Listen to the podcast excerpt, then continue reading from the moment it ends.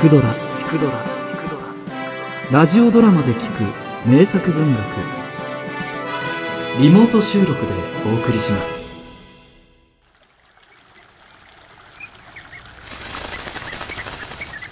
円卓騎士団の中で最も優れあらゆる騎士と貴婦人に賛美されたランスロット。彼はアーサー王の忠実な同盟者万王の息子で湖のほとりに住む妖精ビビアンに育てられた。故に湖のランスロットとも呼ばれる。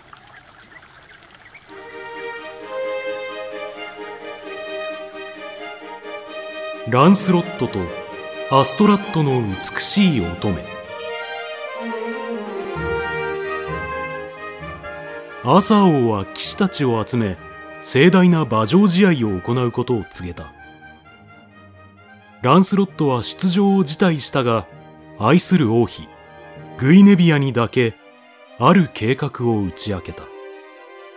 王妃様このランスロットこたびの試合には正体を隠し姿を変えて参加します。その勝利をあなた一人に捧げます。翌日ランスロットは試合会場に近いアストラットに入った。すると偶然その姿がアストラット城の姫エレインの目に留まった。まあなんて美しい騎士様。太陽と川面の光を浴びて輝いてらっしゃる。きっとあの方も試合に出るのね。我が城で旅の疲れを癒して差し上げましょう。エレインは一目でランスロットに心を奪われ彼を城に招待した。ランスロットは身分を隠しその行為をありがたく受けた。そうして翌朝彼が試合会場に向けて出発するときエレインが言った。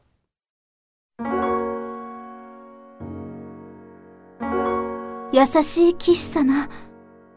お願いです。どうぞ。私のスカーフを身につけて戦ってください。私の心があなたと共にありますように。恥じらう乙女の差し出した真っ赤なスカーフを見てランスロットは困惑した。弱ったな。私はこれまで貴婦人からの贈り物を身につけたことがない。王妃様への愛を裏切ることになるからだ。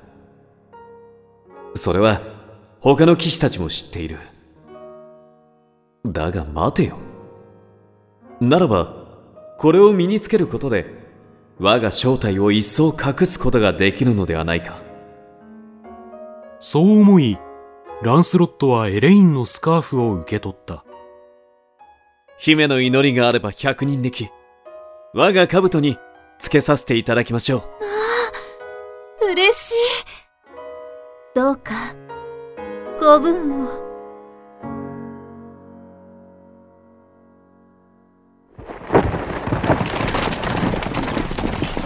その後試合に出場したランスロットは抜群の武勇により円卓の騎士たちをはじめ名のある強者たちを打ち負かした。その姿を見てアーサー王と王の甥である騎士ガウェインは言った。おお兜で顔は見えぬが大した使い手だ。あのような槍さばきランスロット教のほか見たことがない。まさか。ふん。あれがランスロット教であるはずがない彼が貴婦人のスカーフをつけて戦うはずがない。試合はランスロットの目覚ましい活躍で幕を閉じた。しかしその代償も大きくランスロットは深い傷を負ってしまった。するとそれを聞いたエレインは彼のもとを訪れ献身的な看護と身の回りの世話をした。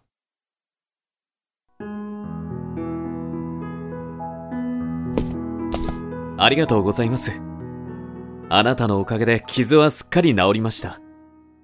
私はそろそろ主のもとに帰らなければなりません。ああ、騎士様。私も連れて行ってください。あのスカーフのように、私をあなたのおそばに置いてください。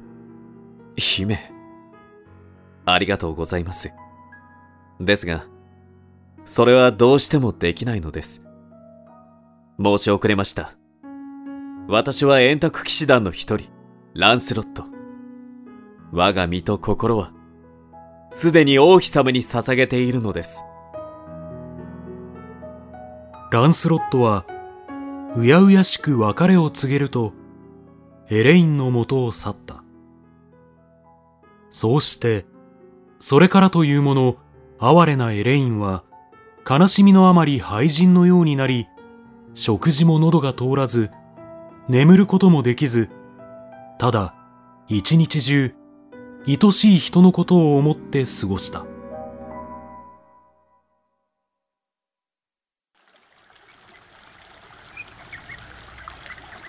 やがて月日が流れアーサー王が城の窓から川を眺めていると黒い金蘭の布で覆われた不思議な船がゆらゆらと流れてきた。おや？なんだあの小舟は？ドレスを着た女性が横たわっている。誰か見てまいれ。なんとその船に乗っていたのはエレイン正しくはすっかり痩せ細ったエレインの遺体だった。そしてその手には一通の手紙が握られていた。この手紙は？おいランスロット卿をここへ。世界一の騎士、ランスロット様。私は、とこしえに変わらぬ誠の愛を抱き、天国へ行きます。あなたは誇り高いお方。でも、残酷なお方。私の最後の願いは、あなたの手で、私を埋葬していただくことです。どうか、私の魂のために、祈ってください。おお、姫。私は、なんということを。おお。